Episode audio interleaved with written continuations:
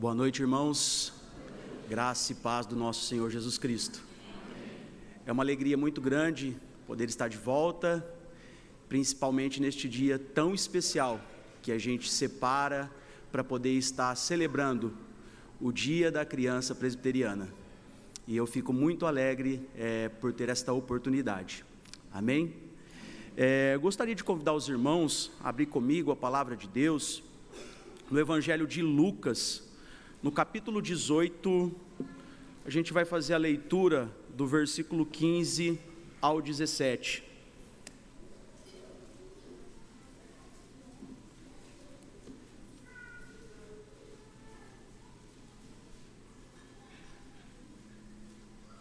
Evangelho de Lucas, capítulo 18, versículo 15 a 17. Diz assim a palavra do Senhor: Traziam-lhe também as crianças, para que as tocasse, e os discípulos, vendo, os repreendiam. Jesus, porém, chamando-as para junto de si, ordenou: Deixai vir a mim os pequeninos, e não os embaraceis, porque dos tais é o reino de Deus. Em verdade vos digo: quem não receber o reino de Deus como uma criança, de maneira alguma entrará nele. Senhor nosso Deus, estamos aqui reunidos, Pai, em torno da tua palavra, Senhor. Ó Deus, falando de um tema que é tão importante para os nossos dias, Senhor, que é o cuidado é, que devemos ter com as nossas crianças, como devemos se relacionar com elas, e também, Senhor, aquilo que nós podemos aprender com as nossas crianças. Que o Senhor esteja conduzindo esse momento, Pai ah, de meditação na tua palavra, que a graça do Senhor esteja sobre as nossas vidas, que nós possamos aprender contigo cada dia mais, em nome de Jesus. Amém. Eu queria fazer uma pergunta, primeiramente para as crianças que estão aqui hoje. Vocês gostam de conversar com os adultos? Eu escutei aí um depende, um talvez sim, eu queria perguntar agora para os adultos: vocês gostam de conversar com as crianças? Sim.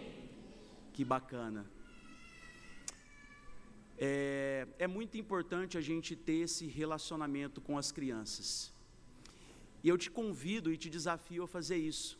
Passar a conversar mais com as crianças, estar mais próximos com as crianças. Eu te garanto que vai ser uma, uma experiência incrível para a sua vida. Às vezes você vai ouvir algumas histórias com uma pitada de fantasia, algumas histórias extraordinárias, mas a grande verdade é que nós temos muitas coisas para aprender com as crianças. E é exatamente isso que Jesus está nos mostrando aqui e querendo nos ensinar. Um dia uma criança me disse: "Tio, posso te fazer uma pergunta?" Eu falei: "Claro." Só que a gente já fica meio com medo, né? Uma pergunta de uma criança. Ela disse para mim: Você sabia que Jesus gostava de futebol? Eu falei: Como assim? E aí ela me disse: Ele falou em parabolas, ele mandou, ele mandou tirar a trave e ele mandou lançar a rede. Falei: Pronto, agora eu já tenho a minha justificativa para torcer para o Palmeiras, né? Mas a grande questão, irmãos, é que a gente pode aprender muito com as crianças, principalmente em termos de humildade, sinceridade. Elas têm muito a nos ensinar. E você pode conversar com uma das professoras aqui que dão aula para as crianças, elas vão te falar a respeito disso. E isso é muito importante. Eu queria destacar nesta noite exatamente isso. A importância que nós devemos dar às crianças, o valor que nós devemos dar às crianças e de que, de que forma também a gente pode aprender através das crianças. Quem nos ajuda a compreender isso de uma forma simples é C.S. Lewis, em As Crônicas de Nárnia. As crianças em As Crônicas de Nárnia entram em Nárnia e são retratadas, retratadas ali com simplicidade, humildade de uma criança. Elas aceitam aquele mundo mágico com um coração aberto e não questionam a possibilidade de coisas extraordinárias acontecerem em suas vidas. Isso assemelha a essa ideia de receber o reino de Deus com a simplicidade e com a fé de uma criança. As crianças em Nárnia demonstram uma fé profunda em Aslan, o grande leão, que é uma representação de Cristo nesta série, neste livro. Elas confiam em Aslan, mesmo diante de desafios e perigos eminentes. Ao longo das histórias, as crianças crescem e amadurecem, aprendendo lição, lições morais e espirituais muito importantes para as suas vidas e que nos levam a refletir também sobre isso que Jesus também está querendo nos ensinar, como nós podemos aprender com as nossas crianças. Suas jornadas refletem o processo de amadurecimento da fé e da compreensão espiritual. E ali naquele mundo, em Nárnia, elas participam da luta contra o mal e da redenção daquele mundo. Então as crianças, elas também devem participar desse processo aqui neste mundo em que nós vivemos. Eu já vi, ouvi algumas vezes algumas pessoas dizendo: as crianças são a igreja do futuro. Mas hoje elas pertencem ao que então, se elas são a igreja do futuro?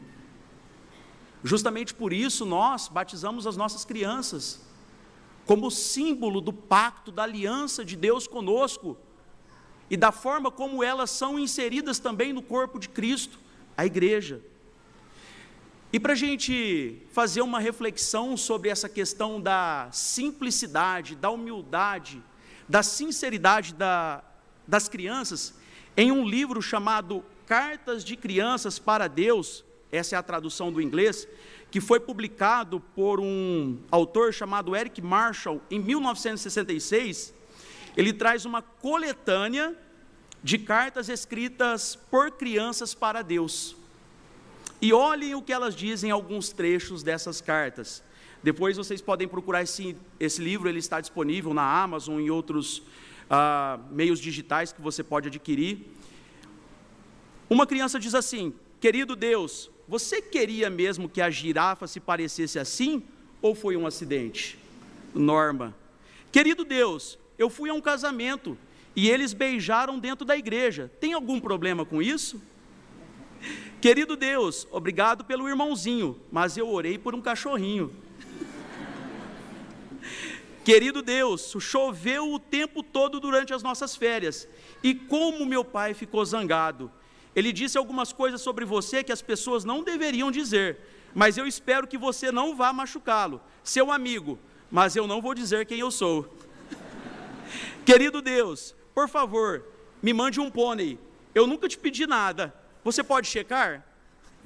Querido Deus, eu aposto que é muito difícil para você amar todas as pessoas no mundo. Na nossa família só são quatro pessoas e eu nunca consigo. Querido Deus, de todas as pessoas que trabalhavam para você, eu gosto mais de Noé e de Davi. Querido Deus, nós lemos que Thomas Edison fez a luz, mas na escola dominical nós aprendemos que foi você. Eu acho mesmo que ele roubou a sua ideia, sinceramente. Querido Deus, eu não acho que alguém poderia ser um Deus melhor que você. Bem, eu só quero que saiba que não estou dizendo isso porque você já é Deus.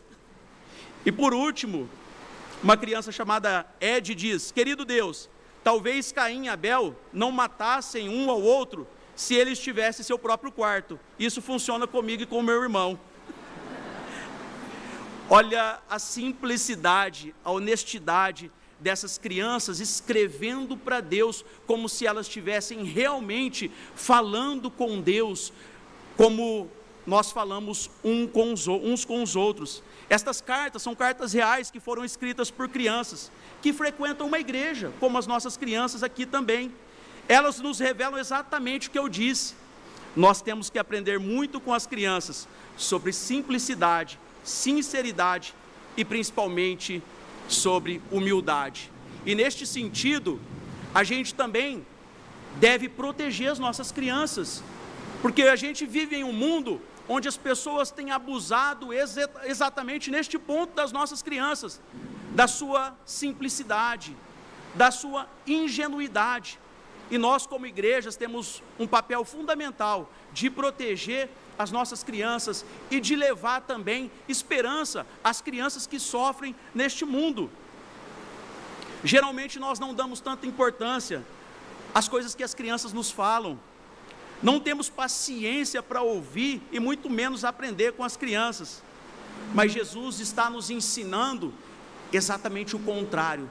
Nós precisamos estar disponíveis a ouvir as nossas crianças, a conversar com elas, a participar das suas vidas, aquilo que elas vivem no dia a dia. Os discípulos, aqui neste contexto, viam as crianças como um empecilho ao trabalho de Jesus. Jesus recebeu como cidadãos do reino e os abençoou, mostrando que as crianças são tão importantes como qualquer adulto que temos muito a aprender com elas. E neste ponto, meus irmãos, a gente aprende a primeira coisa que Jesus quer nos ensinar. As crianças estavam presentes no ministério de Jesus e também precisam estar presentes e fazer parte do nosso ministério hoje. As crianças fazem parte do corpo de Cristo, assim como qualquer outra pessoa, e a gente precisa ter essa preocupação com elas. E muitas vezes nós nos incomodamos com a presença das crianças. Ah, mas aquela criança está chorando muito. Ah, mas aquela criança faz muito barulho durante o culto.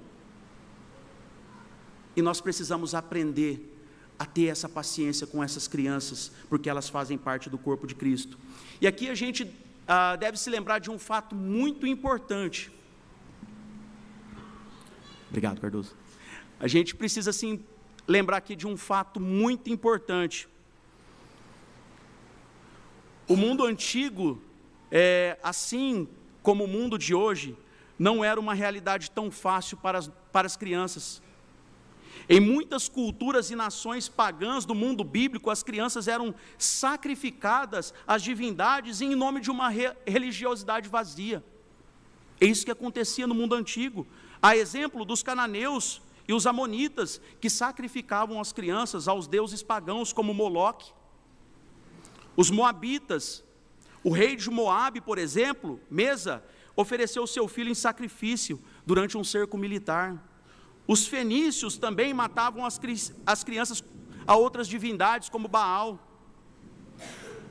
No livro de Lamentações, no capítulo 5, mais precisamente no verso 13, o profeta Jeremias, ele vai falar de uma realidade que retrata que os meninos eram expostos a trabalhos forçados durante o período do exílio. Reinos vizinhos a Israel e Judá também praticavam isso, tantas outras nações. Israel, de certa forma, foi influenciado por essas práticas pagãs contra as crianças. E nós temos um rei perverso chamado Manassés que também fez isso, que cometeu essa prática.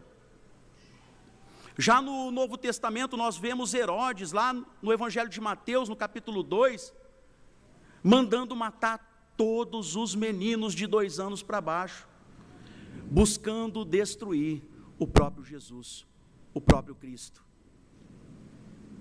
E Jesus, neste texto, ele está querendo nos ensinar que as crianças, elas têm um lugar garantido em seu ministério no seu ministério aqui na terra e também no reino dos céus. Ele também está preocupado em inverter essa lógica que havia no mundo bíblico de desvalorização das crianças. Tanto que aqui os discípulos tentam afastar as crianças. E Jesus repreende os seus discípulos. Lembrando que a gente tem tantas crianças que se destacaram no contexto bíblico, a exemplo de Samuel, a exemplo de Davi, a exemplo do próprio Jesus, que aos 12 anos de idade estava entre os doutores da lei. E agora, com isso, que ele está nos ensinando também é que o povo de Deus tem uma grande responsabilidade para com as crianças. em um mundo, em uma cultura de desvalorização das crianças. Recentemente ah, voltou à tona o tema do aborto, né? E a gente vê quantas pessoas são a favor do aborto.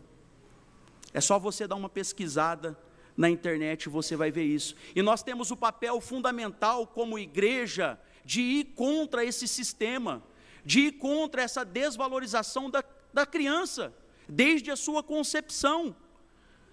Porque é justamente isso que Davi diz lá no Salmo 139, que o Senhor me viu ainda informe no ventre da minha mãe. Toda vida é gerada por Deus, e nós temos o dever como igreja de proteger a vida das nossas crianças. Segunda coisa que Jesus nos ensina, no versículo 16, Jesus reagiu em favor das crianças. Olha o que ele diz: Jesus, porém, chamando-as para junto de si, ordenou: Deixai vir a mim os pequeninos, e não os embaraceis, porque dos tais é o reino dos céus. Não impeçam as crianças de vir até mim. Não impeça as crianças também de servir. Não impeça também as crianças de oferecer culto ao Senhor, trazendo para a nossa realidade. Jesus teve uma reação amorosa e calorosa em relação às crianças. Ele se levantou em favor das crianças quando aqueles que achavam que elas não eram tão importantes ali naquele círculo religioso, e a gente vai falar um pouquinho mais adiante sobre esse contexto, e quais as implicações disso para nós hoje? O que nós podemos aprender com a atitude de Jesus nos nossos dias, em relação às nossas crianças? E a minha exortação é primeiramente aos pais, como pais, qual a prioridade você tem dado aos seus filhos? As crianças. Você tem parado para ouvir o seu filho na sua rotina, no dia a dia? Assim como Jesus fez? Você tem parado para escutar os seus filhos e orientá-los de acordo com a palavra de Deus? Nós precisamos, em primeiro lugar, exercer o papel de mestres na vida dos nossos filhos. Ou seja, nós precisamos ensinar aos nossos filhos a verdade e a caminhar na verdade. Principalmente nos dias que nós vivemos de tanto relativismo, de tanto relativismo, onde a verdade tem sido relativizada, mas nós sabemos que a verdade de Deus, a palavra de Deus, é absoluta. As Escrituras nos ensinam a isso. Uma das passagens mais importantes sobre a educação das crianças, dos nossos filhos, na lei judaica é o Shema, que a gente encontra lá no livro de Deuteronômio, capítulo 6, mais precisamente do verso 4 ao 9, onde diz assim: Os pais eram instruídos a recitar, desculpa, ouve, ó Israel, o Senhor nosso Deus, é o Senhor. Amarás, pois, o Senhor teu Deus de todo o teu coração de toda a tua alma e de toda a tua força.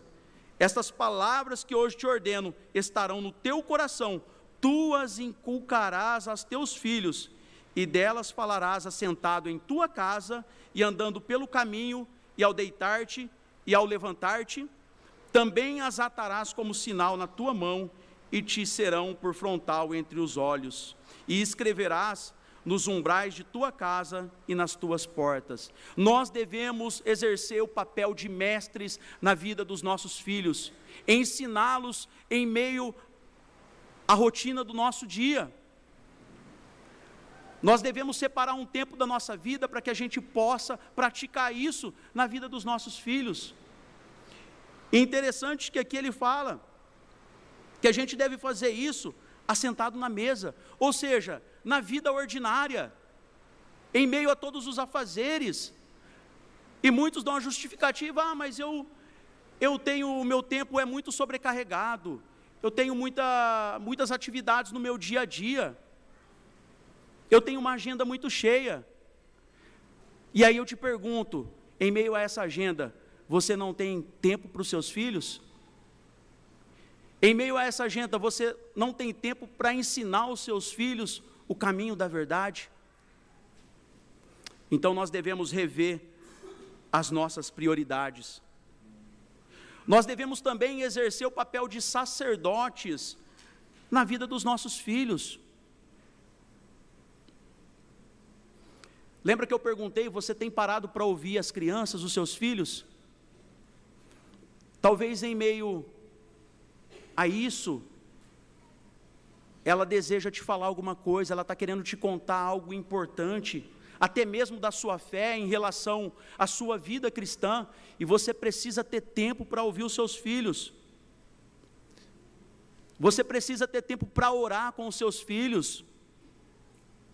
Você precisa ter tempo para praticar o culto doméstico com os seus filhos. Mas a grande verdade é que nós transferimos essa responsabilidade muitas vezes para a igreja, para os professores da escola dominical. Ah, não, eu já levo meu filho lá, ele está aprendendo lá. Mas será que isso é suficiente em meio ao mundo em constantes mudanças, em constantes transformações? A gente precisa rever isso na nossa vida. E se você não fez isso até hoje, e você precisa começar a fazer, você precisa começar agora, praticando isso na vida ordinária, assentado à mesa, numa conversa com seu filho, você precisa estreitar os laços com os seus filhos. Eu me lembro de uma história de um pai que ele estava sentado em uma praça, vendo a sua filha andar de bicicleta, e uma outra mulher estava olhando a filha no escorregador. E a moça perguntou: ah, essa menina andando de bicicleta é sua filha? Sim, ela é minha filha. Aquele no escorregador é meu filho.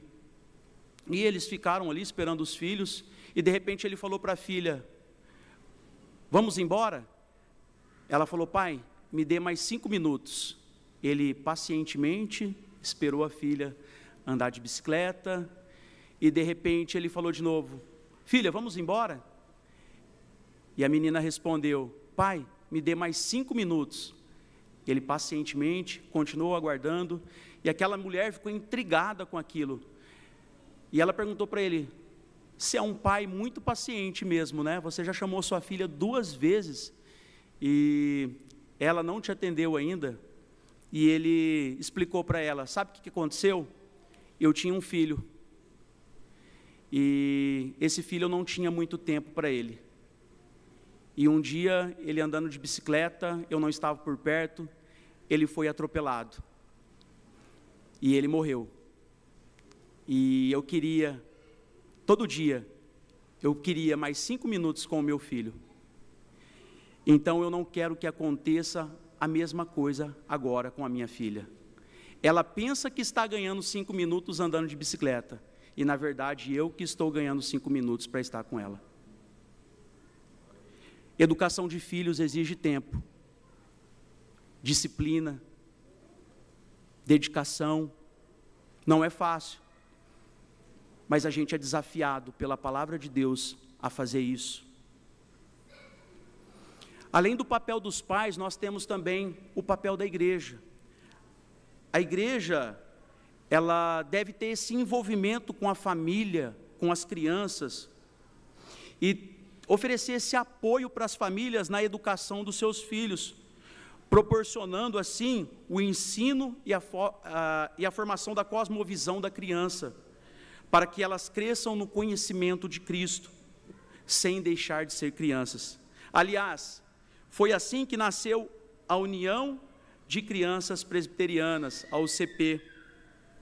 No ano de 1940, na Igreja Presbiteriana de São José del Rei, em Minas Gerais, havia um trabalho diferenciado e direcionado para as crianças, denominado Liga Juvenil. Nas tardes de sábado, na casa da senhora Lavínia, reuniam-se as crianças em torno da simplicidade desta senhora que lhes proporcionava horas felizes e dinâmicas, com brincadeiras, estudos, histórias e deliciosos lanches. Anos mais tarde, outra liga juvenil foi criada, a da primeira presbiteriana de Niterói. Nasceu também a, uma revista chamada Juvenis por Cristo, que se tornou órgão oficial do trabalho da infância e levava aos líderes toda a orientação sobre dinâmica de atividades, ideias, sugestões e lições bíblicas. A revista circulou até o ano de 1995.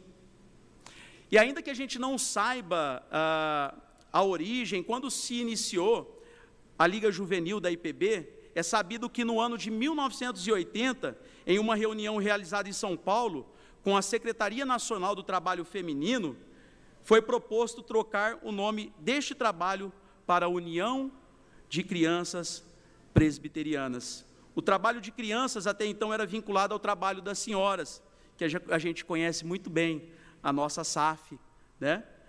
Pouco depois, em meados de 1982, foi criada a Secretaria-Geral do Trabalho da Infância, que até os dias de hoje atua na liderança das UCPs de todo o Brasil.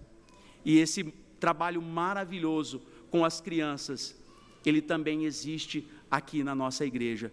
E se você não conhece, eu te desafio a um dia conhecer o trabalho que é feito com as nossas crianças, com a nossa UCP. Você tem a oportunidade de procurar uma das responsáveis, a Fabi, a Ellen, a Lu, e eu creio que você vai ter uma experiência incrível com isso. E a nossa UCP, ela também tem um moto, que é batalhando por Cristo, lutando com amor, sou um soldado de nosso Senhor.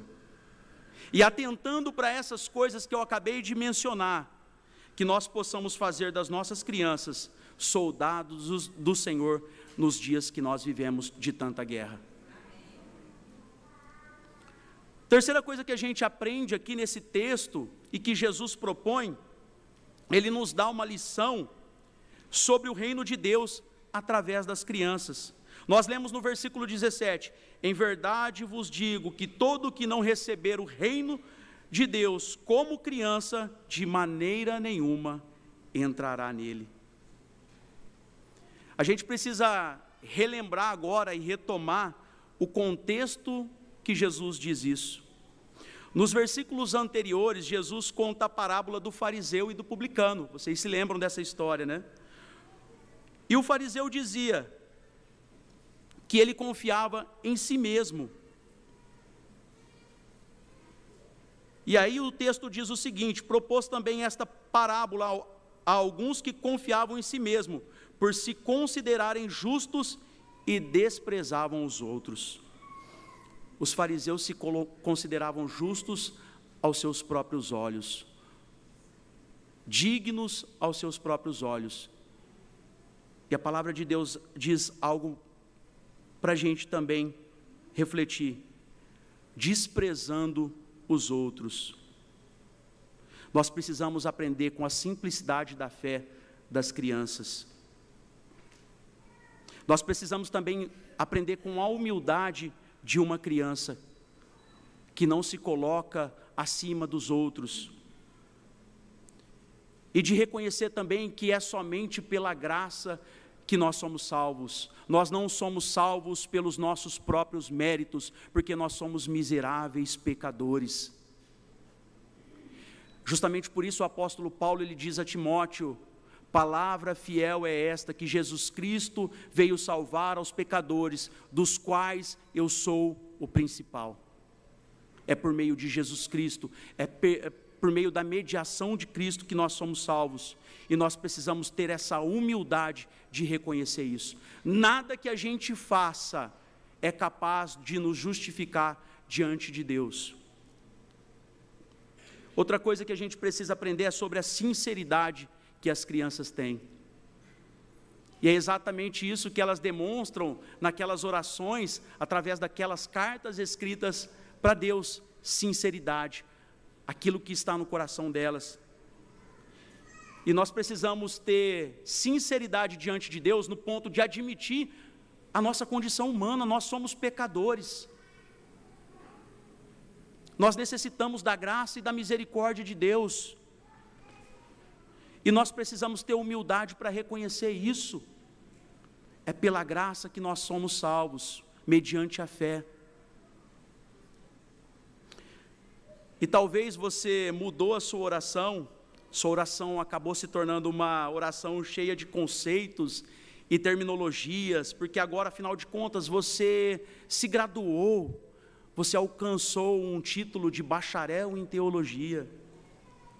Contudo, a sua oração perdeu a sinceridade de uma criança. Talvez agora você nem ora mais, afinal de contas, você agora é um calvinista. E como um bom calvinista, você crê que Deus decretou tudo. E sua oração não vai mudar nada mesmo. E nesse sentido, a sua oração perdeu a simplicidade de uma criança.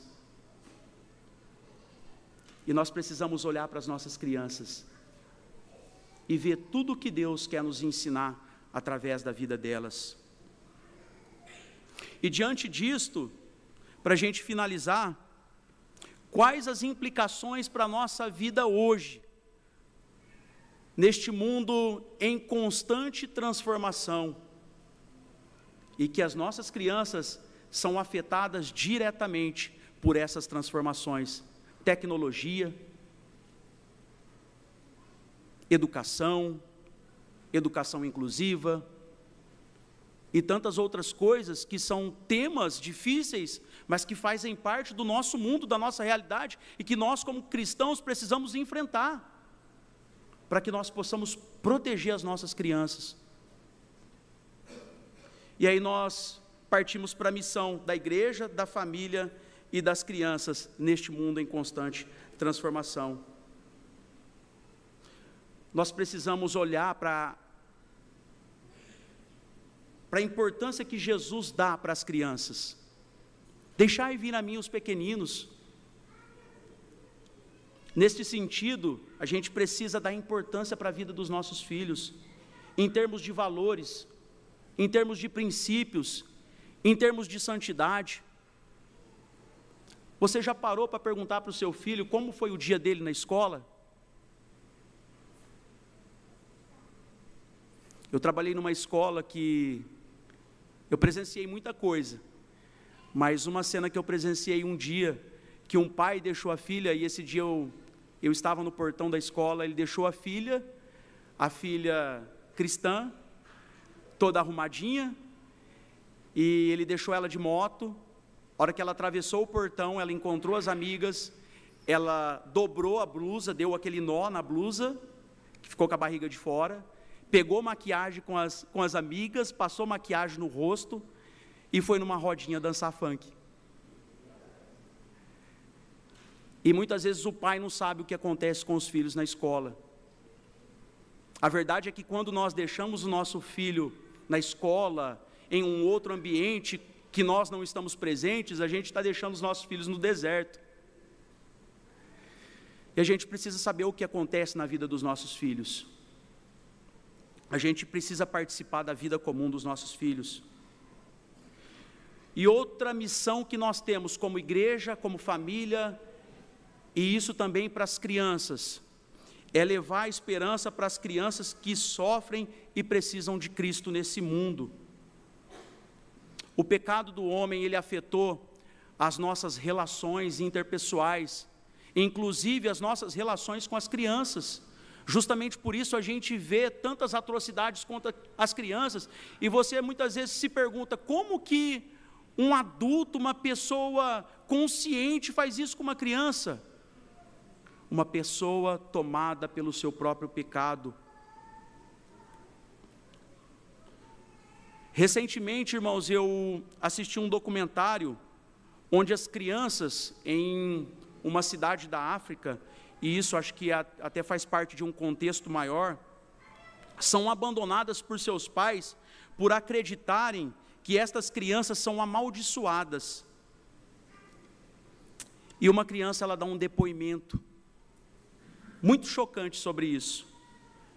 E ela diz o seguinte: Meu nome é Amina, eu sou uma das crianças que foram abandonadas por suas famílias, por causa de uma terrível acusação, feitiçaria.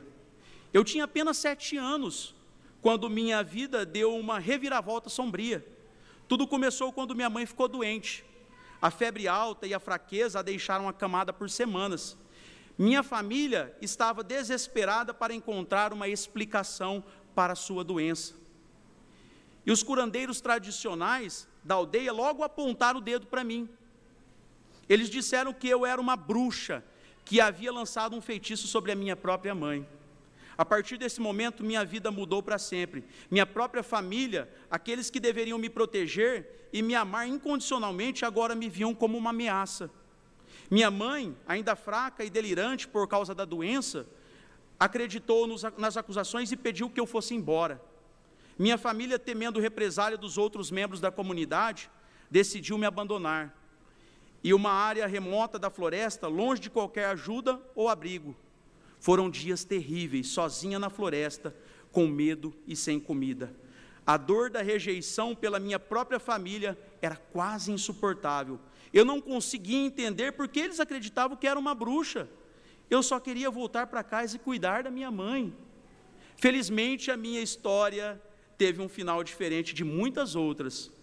Um pastor local, que ouviu falar do que havia acontecido comigo, veio ao meu resgate ele me levou para um orfanato, onde eu encontrei um novo lar e uma nova família de acolhimento.